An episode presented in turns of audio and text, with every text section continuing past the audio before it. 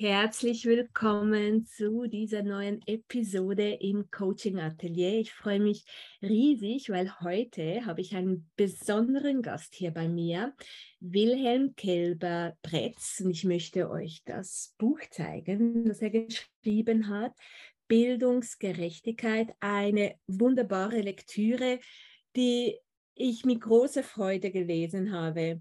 Wilhelm, herzlichen Dank, dass du dir Zeit genommen hast, über ein äußerst spannendes Thema zu sprechen, über deine Erfahrungen, deine pädagogische äh, Erfahrung, die so tief geht und so vielfältig ist, dass ich glaube, dass du ähm, unfassbar tolle Impulse geben kannst auf die Fragen, die ich für dich vorbereitet habe. Herzlichen Dank, dass du hier bist.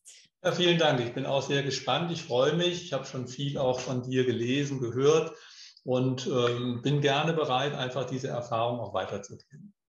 Ja, Toll, ganz, ganz toll. Meine erste Frage ähm, ist, weil, ich halt das Buch gelesen habe und ähm, ein gutes Gefühl bekommen habe, mit welchen Schülern du auch intensiv gearbeitet hast und auch viele äh, Schüler hattest, die die Schule abbrechen wollten, die nicht motiviert waren, die kein Warum gesehen haben, weshalb sie überhaupt noch äh, in die Schule gehen sollten.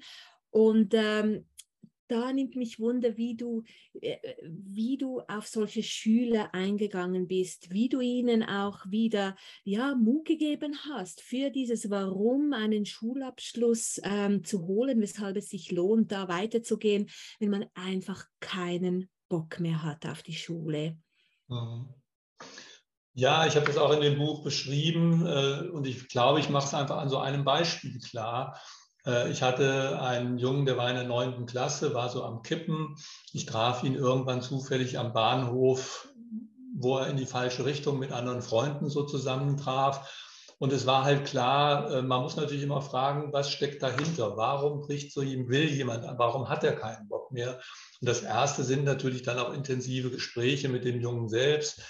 Äh, und für mich war es immer ganz wichtig, dass ich es schaffe, ähm, weil man das, glaube ich, als normaler Lehrer gar nicht kann, äh, mit zum Teil 25 Schülern und so, dass man dann eine Person findet oder Zusammenhänge findet, die ihm deutlich machen, wie, wie wertvoll er ist und was er für Talente hat. Und da haben wir ganz lange drüber gesprochen. Und er war zum Beispiel so ein Junge, der schon, äh, der aus, äh, aus, aus Afrika kam, der noch nicht richtig gut Deutsch konnte, der in der Schule nicht angekommen war, der sich aber mit, ich sag mal, dubiosen Gestalten herumtrieb und dann hoffte, gleich an Geld zu kommen und ähnliches und deutlich zu machen, ja, so läuft das hier. Nicht nur hier nicht, sondern so läuft es nicht. Und du kommst in eine falsche Richtung und wirst früher oder später im Knast landen. Und ich habe es dann, wir haben es erstmal zumindest geschafft, die Leute sagen, du musst hier nicht weiter auf die Schule direkt gehen, sondern so Übergänge schaffen. Und das war ganz wichtig. Das heißt, er kam nur noch zwei, drei Tage in die Schule und machte zwei, drei Tage Praktika. Und dort entwickelten sich oder zeigten sich seine Talente. Und er wurde dann nicht nur von uns, von meiner Kollegin und mir, sondern von einer damals hieß das äh, Berufseinstiegsbegleiterin. Äh, das war eine junge Frau, die sich sehr, sehr intensiv mit ihm beschäftigte, wo auch so ein, glaube ich, eine ganz intensive Beziehung entstand und die ihn richtig begleitete und dann auf diesem richtigen Weg führte. Und um es kurz zu machen, er ist dann einer der Besten. Nach einem Jahr hat er dann mit unserer Unterstützung den Hauptschulabschluss geschafft und hat dann ist einer der besten äh, Auszubildenden im Metallhandwerk geworden in Hamburg. Also das heißt, äh, der hat dann so eine, hat es einfach gepackt und hat auch nicht nur dann seine anderen Talente, sondern hat deutlich gemacht, Leute, ich bin äh, pünktlich, ich habe Energie und ich habe mein Ding gefunden. Der hat dann zum Beispiel ein, in seiner, ähm, was war das, im Praktikum so einen Wetterhahn gebaut, so einen Metallwetterhahn, der hätte jeden Kirchturm ziehen können. Also das heißt, er hatte so Talente handwerklicher Art, die bis dahin überhaupt nicht entdeckt wurden. Und diese Kombination, dass er jetzt so äh, sprachlich, intellektuell vielleicht irgendwie überfordert war in dem Augenblick noch, aber er hat sich dann einfach diese handwerklichen Kompetenzen wurden gezeigt, die wurden wertgeschätzt und durch diese äh, junge Kollegin eben einfach auch begleitet und auch reflektiert mit ihm zusammen. Und das Wichtigste war die Wertschätzung und das Sehen seiner eigenen Kompetenz. Und genau so verstehe ich deine Arbeit, dass du immer versucht hast, die Stärken zu stärken und dort anzusetzen und, und mit diesen Stärken auch zu arbeiten und dann doch auch Wege zu finden, die halt oft auch flexibler sind, als wir denken, wie du jetzt erzählst, dass man da ja doch eine tolle Kombination gefunden hat für diesen Jungen. Und du hast so viel auch ähm, Energie und Kreativität in diese außerschulischen Projekte gesteckt, um diese Kinder so zu stärken, um ihnen zu zeigen, wie sie, wie sie sich entfalten können, wie sie, wie sie aufblühen können. Erzähl doch ein bisschen von diesen außerschulischen Projekten, weil ich denke, das kann viele von uns wunderbar inspirieren, wie wichtig es ist, Kinder auf, ähm, so zu begleiten, dass wir Wege finden, wie sie ihre Stärken stärken können. Ja, das mache ich gerne, weil es hat natürlich auch ein bisschen noch so einen Hintergrund, äh, vielleicht auch zu sagen, dass ich selbst auch aus einem bildungsfernen Milieu komme und mir immer wichtig war, auch selbst mit Schule zumindest zeitweise Schwierigkeiten hatte und dann aber über einen Lehrer beziehungsweise auch über die Form, die Welt zu entdecken. Ich komme aus einem ganz kleinen Ort, äh, fünftes Kind von sechsen, aus dem Handwerksbetrieb. Ich war mit 18 eigentlich nie aus äh, meinem Ort rausgekommen. Und für mich war es selbst immer wichtig, äh, dann, sobald ich 18 war, irgendwie in die Welt zu gehen, äh, unterschiedlichste Erfahrungen zu machen, viele Jobs zu haben. Äh, ich musste dann auch viele Jahre konnte nicht direkt als Lehrer anfangen, weil es in Hamburg damals schwierig war oder in Deutschland schwierig war, eine Stelle zu kriegen. Ich war Lkw-Fahrer, ich habe in Fabriken gearbeitet, ich war Entwicklungshelfer, ich habe als Sozialarbeiter irgendwo gearbeitet.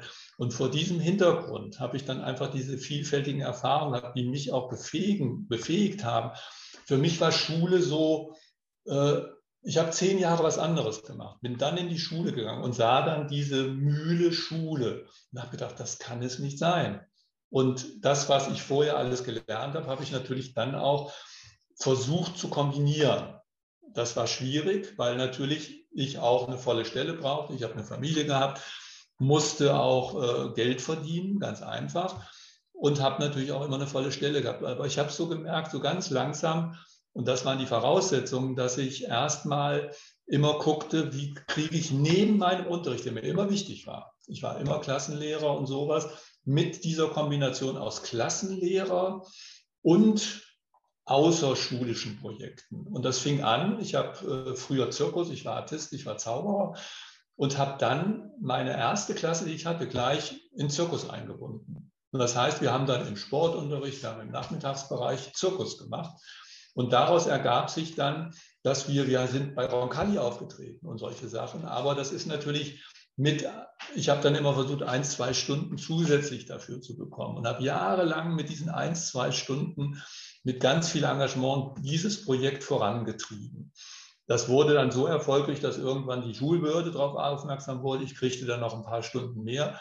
Und später, aber Jahre später, zehn Jahre später habe ich dann eine halbe Stelle von der Behörde bekommen, um außerschulische Projekte anhand dieses Zirkus weiterzuführen. Und daraus hat sich dann zum Beispiel für den Stadtteil eine ganze Lesewoche ergeben. Es haben sich Forscherwochen ergeben. Es hat sich maritime bzw. Kochwochen ergeben. Und all diese Projekte oder der Zirkus ist stadtteilweit oder hamburgweit aufgetreten. Wir sind nach Peru gefahren mit dem Zirkus und solche Projekte. Das ging natürlich nur, wenn man als Lehrer natürlich auch einen gewissen Freiraum hatte.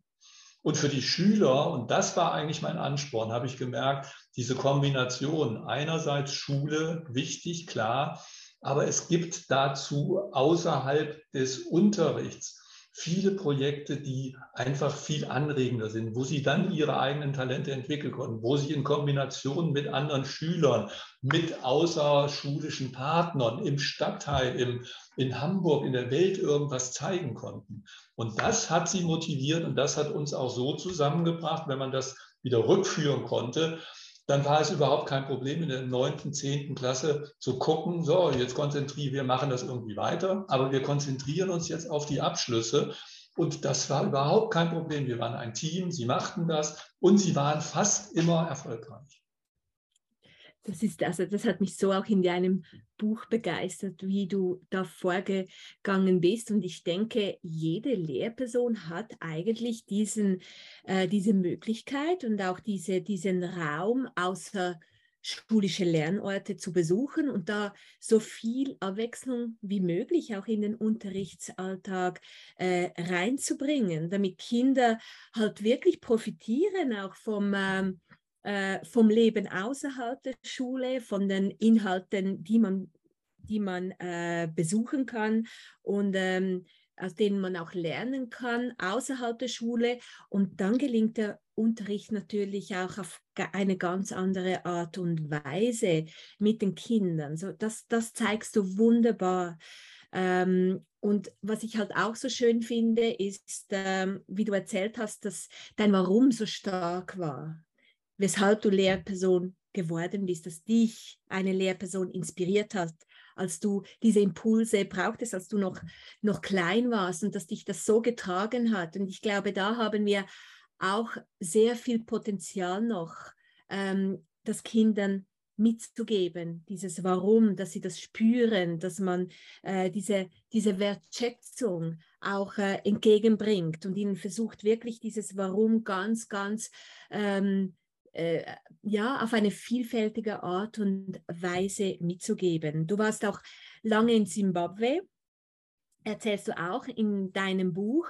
Und als ich das so gelesen habe, dann, dann dachte ich mir, oh, das ist aber schon ein großer Unterschied, so den du erlebt hast in Zimbabwe und auf den Elbinseln. Erzähl doch mal diese, ähm, wie du das erlebt hast, wie du mit den Kindern ähm, umgegangen bist und was du aus dieser Erfahrung in Zimbabwe mit geben konntest den, Insel, den Kindern, den Schülern auf den, auf, de, auf den Elbinseln, wie du das, ähm, ja, äh, wie du sie stärken konntest mit deiner Erfahrung, die du dort auch gesammelt hast? Also ich war, in Deutschland gab es keine Chance, äh, Lehrer zu werden zu meiner Zeit. Das war so in den 80ern. Und ähm, ich habe mich dann als, ich bin viel in der Welt rumgereist und hatte auch das Gefühl, ich muss auch irgendwo mal nicht nur in der Welt rumreisen, sondern ich will einfach auch irgendwie eine sinnvolle Sache irgendwo machen. Habe mich dann beim Deutschen Entwicklungsdienst beworben und damals war Simbabwe noch äh, ein aufstrebendes Land nach äh, der Unabhängigkeit beziehungsweise der, ähm, nach der, ähm, dass die Schwarzen die Regierung übernommen hatten. Und es war toll, einfach zu erleben. Ich bin dann auch in so ein nettes Team oder in, in viele Leute, wir waren in, damals in Zimbabwe im Deutschen Entwicklungsdienst, ich würde mal fast geschätzt sagen, 80, 90 Leute, aber jeder war verteilt. Das heißt, wir waren auf der einen Seite ein Team von Leuten, die an der Entwicklung eines Landes mitwirken. Wir wurden gern gesehen, wir wurden unterstützt. Wir waren zwar Weiße, aber wir waren gern gesehene Weiße und wir waren äh, und, und das Land war im Aufbruch. Und ich habe selten so viele Lehrer gesehen, so viele junge Leute, die dann auch aufs Land gingen. Ich war auf dem Land, ich war im Busch äh, die dorthin kamen und diese Land, diese Schule, diese jungen Leute entwickelten und Bildung. Und das war für mich der Schlüssel, ähm, alle diese Kinder kamen aus den Rural Areas, aus den Compounds drumherum, äh, liefen zum Teil zehn Kilometer barfuß, um zur Schule zu kommen, saßen mit 40 Leuten äh, auf irgendwelchen Bänken, manchmal äh, ohne Dächer bei 40 Grad Hitze.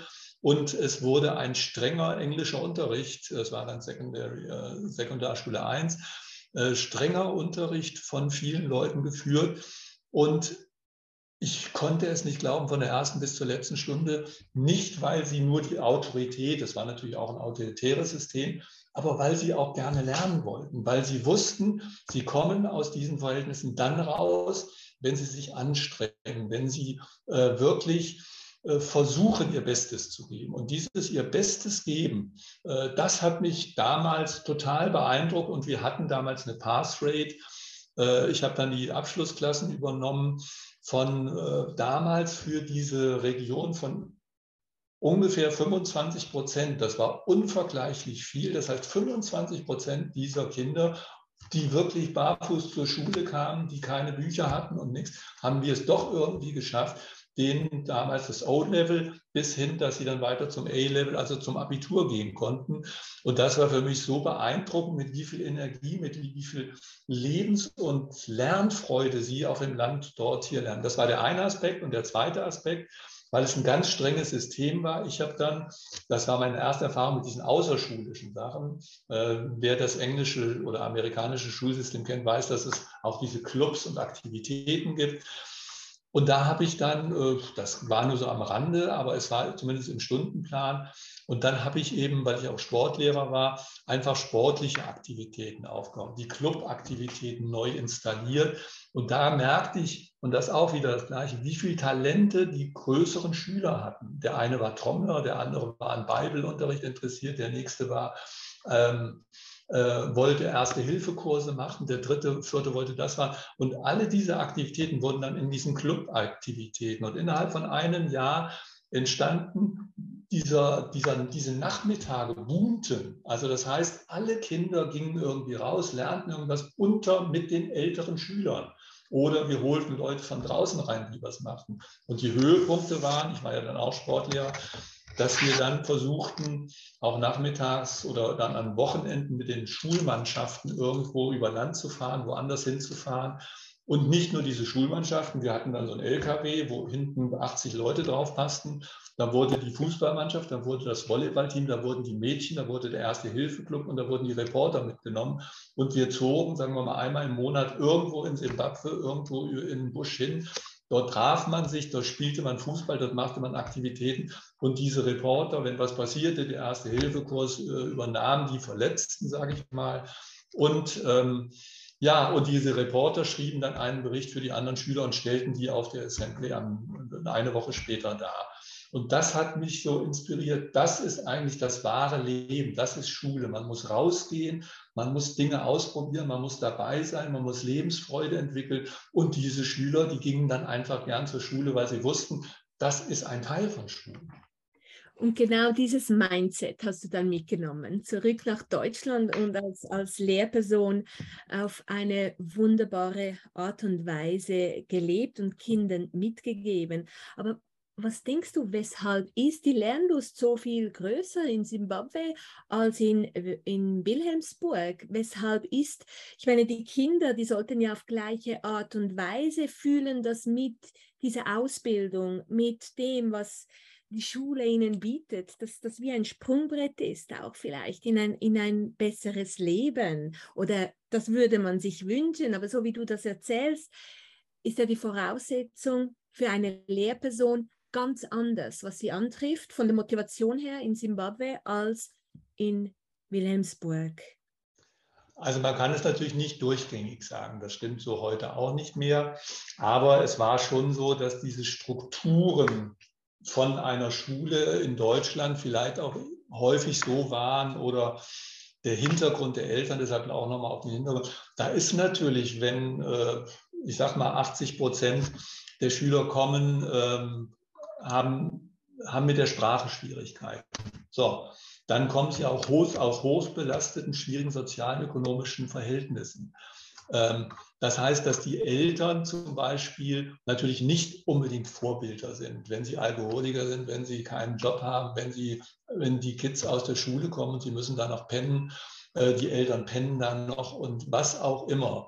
Äh, so, oder in kleinen Wohnverhältnissen dann denkt man auf der einen Seite, ja, sie müssen doch da rauskommen. Sie wollen vielleicht auch rauskommen, aber sie haben sich auch ein bisschen mit diesem Leben arrangiert. Nicht alle, aber viele. Und das ist so ein bisschen das, wo man merkt, dann gibt es zum Teil, früher gab es durchaus auch kriminelle Strukturen, wo man mehr Kohle machen konnte als vielleicht unbedingt, äh, indem man einen guten Abschluss machte. Dann kamen Schüler, die ein, zwei Jahre aus der Schule waren, kamen dann mit einem Ferrari oder was auch immer, Porsche oder einem dicken Mercedes vorgefahren und lachten mich aus, wenn ich mit meinem alten Opel da ankam. Ja, Herr Kälber, was ist denn hier? Sie äh, als Lehrer, wir haben es doch hier geschafft. Dann frage ich ja, mit was verdienst du denn dein Geld?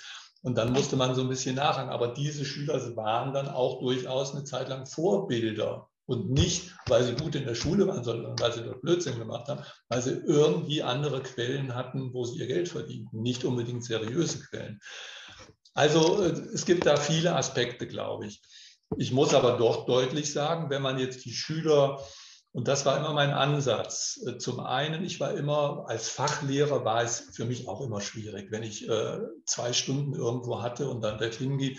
Da ist es ganz schwierig zu motivieren, aber ich war immer, ich war immer Klassenlehrer. Und ich hatte immer versucht, das ist der Vorteil einer solchen Schule, ich habe, obwohl ich Mathe und Sport studiert habe, ich habe Gesellschaft unterrichtet, ich habe zum Teil Sport unterrichtet äh, oder Berufsorientierung, äh, Gesellschaft, Berufsorientierung, äh, Religion, verschiedenste Fächer, wo ich also versucht habe, viele Stunden mit diesen Schülern zu verbringen. Und meine immer mit einem Team, mit einer Kollegin zusammen, die dann entsprechend äh, sprach, also zum Beispiel Deutsch oder Englisch oder Französisch machte. Und dass wir dann als Team zusammen diese jugendlichen Kinder begleiteten.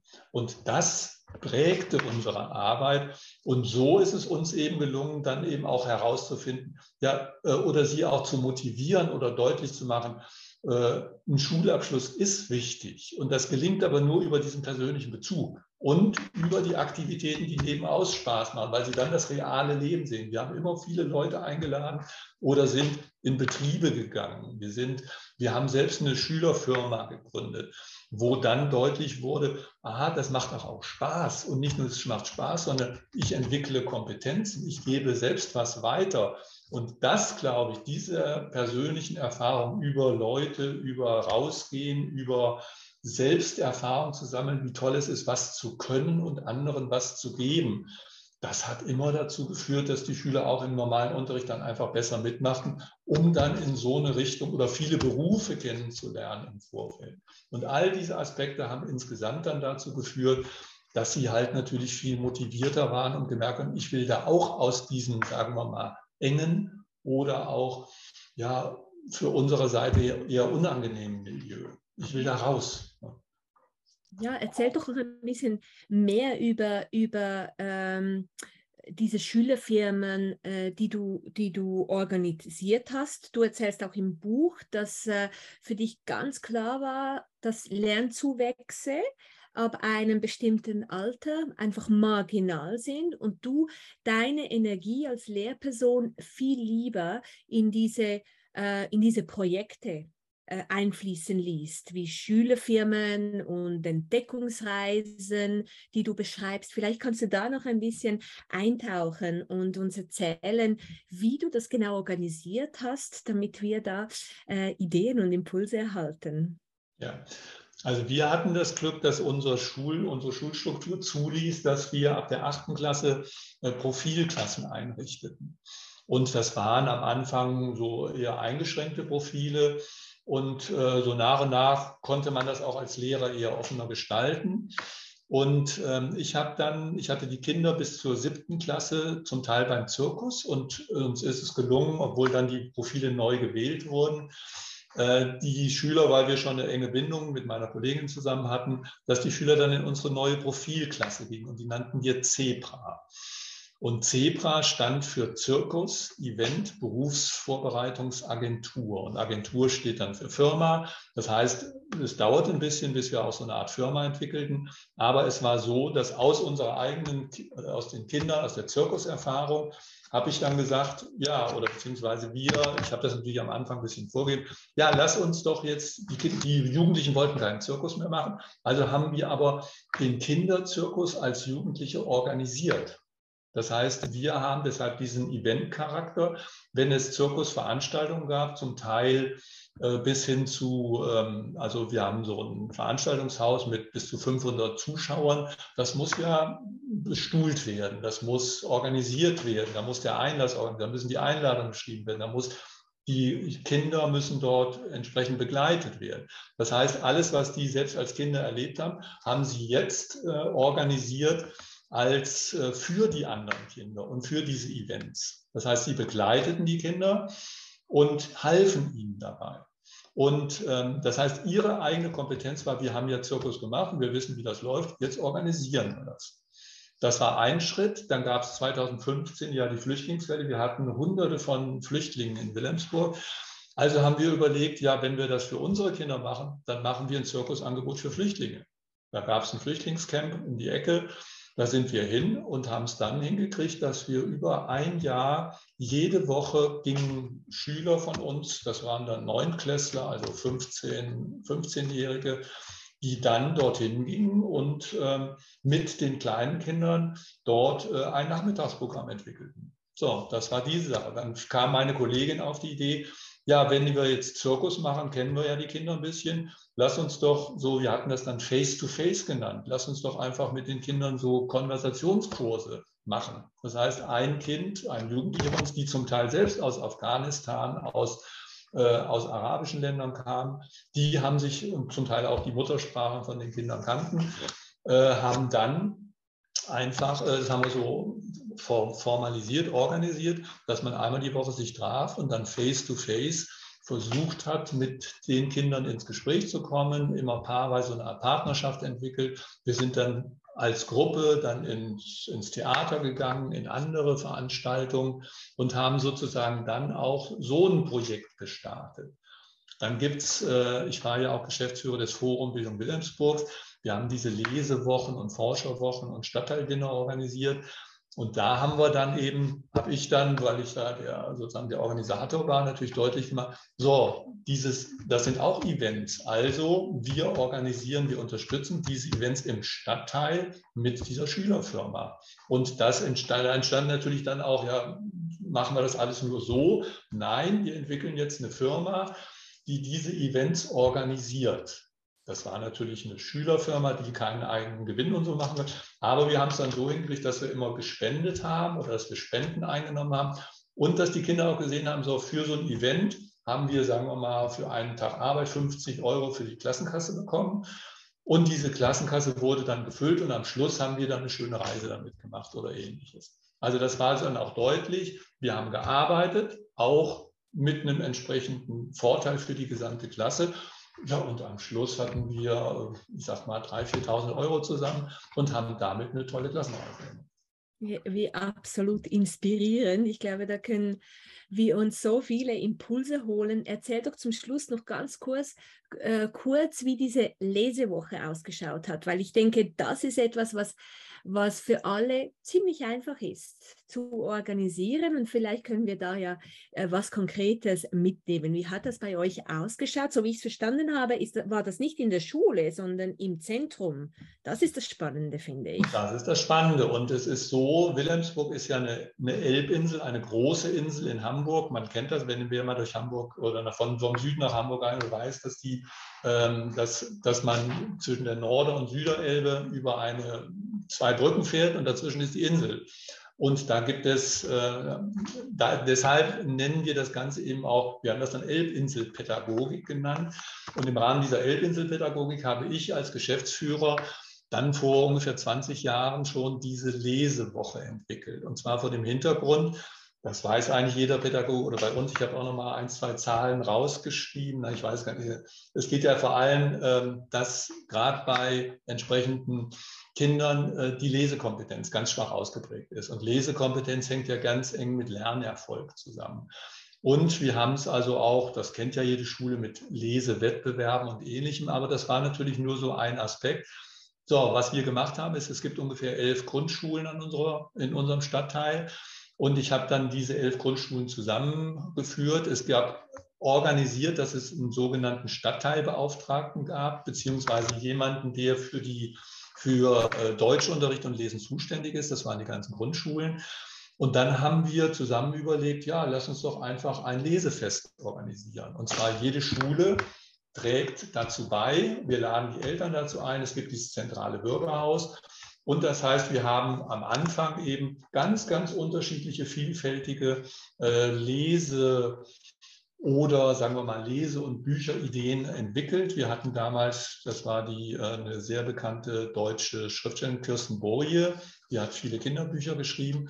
Die kam, kommt aus Hamburg, die hat sich, war unsere Schirmherrin, hat uns ganz viele Impulse gegeben. Und wir hatten elf, sagen wir mal, interessierte, kompetente Kolleginnen meistens aus den Grundschulen, die alle ihre Ideen selbst eingebracht haben. Und wir hatten dann eine solche Vielfalt von, wir hatten dann eine solche Vielfalt von, äh, von, von Ideen, von Möglichkeiten. Und der Höhepunkt war dann immer, äh, dass wir, ich muss hier leider noch was kurz ausstellen, dass wir äh, dann einen großen Lesewettbewerb im Bürgerhaus organisiert haben, der äh, wo dann auch aus den Schulen heraus Kinder sozusagen auch, auch, gelesen haben und dann vor 300, 400 oder vor 200, 300 anderen Kindern dann gelesen haben. Also das war so toll, daran angebunden an Elternaktivitäten, äh, das hat sich dann, wir haben dann einen Literaturpreis noch ähm, entwickelt, den sogenannten Breuschow-Preis. Da bitte ich euch einfach mal reinzuschauen. Und ähm, dieser Breuschow-Preis äh, ist ein, ist, spricht speziell Literatur, Kinderliteratur an, Erstleseliteratur aus, ganz, aus dem ganzen deutschsprachigen Raum, wo dann die Kinder über das Jahr hinweg selbst diese Bücher lesen, bewerten und sozusagen diesen Preis vergeben. Und äh, da gibt es noch viele, viele andere Sachen. Ich würde euch einfach bitten, unter Wilhelmsburger Lesewoche mal im Netz nachzuschauen. Hochinteressant. Ganz, ganz tolle Projekte, die ihr da äh, ins Leben gerufen habt. Und äh, kann man da noch mehr Informationen sich holen auf, im Internet, auf, auf der Webseite, wenn man da jetzt noch mehr Impulse möchte? Was schlägst du vor? Wie könnte man da vorgehen? Als Lehrperson oder vielleicht auch als Elternteil, ähm, engagiert im Elternrat oder wo auch immer? Wo kann man sich da weiter inspirieren lassen, wie, wie man da vorgehen kann, so etwas genau. aufzubauen? Genau dadurch, dass es eben eine, äh, eine schulübergreifende Aktivität ist, äh, habe ich vor vielen Jahren das Bürgerhaus Wilhelmsburg äh, als Träger gewinnen können. Das ist also eine soziale Einrichtung, die eben auch für, den Bilde, für die Bildungssituationen zuständig ist. Und da kann man einfach aufs Internet gehen äh, unter Bürgerhaus Wilhelmsburg, beziehungsweise auch unter dem Titel Wilhelmsburger Lesewoche einfach ins Internet gehen. Und da müsste dann eigentlich, äh, müsste man diese Informationen bekommen. Auch zum Zirkus Willibald, das ist mein Zirkus, den ich vor 30 Jahren gegründet habe. Da gibt es auch viele Informationen. Also einfach ins Internet gehen unter Stichwort Zirkus Willibald, beziehungsweise Wilhelmsburger Lesewoche. Wir haben aber auch noch Forscherwochen und ähnliches entwickelt. Und vielleicht als letztes, ich habe dann eben vor einigen Jahren, ähm, weil die Schulbehörde sich aus diesen Aktivitäten da rausgezogen hatte und die nicht weiter unterstützen wollte, habe ich einfach ähm, mit dem Bürgerhaus zusammen, auch mit meiner Schule zum, zum Teil zusammen, ähm, einen, den sogenannten Wilhelmsburger Bildungsfonds gegründet. Wir haben einen Sponsor gefunden, einen Großsponsor, und wir organisieren alle diese Projekte jetzt seit, ähm, ja, seit vier, fünf Jahren sozusagen selbstständig ähm, mit entsprechenden personeller Unterstützung. Das heißt, ich bin da jetzt ein bisschen äh, ausgestiegen und wir haben aber junge Mitarbeiter und Mitarbeiterinnen gefunden, die diese Aktivitäten weiterführen. Und äh, im Moment läuft das so gut, weil eben auch die Notwendigkeit jetzt auch gerade mit und nach Corona äh, deutlich geworden ist, dass hier ja ein wahnsinniger Bedarf, und das ist eben mein Zentrum der Aktivitäten,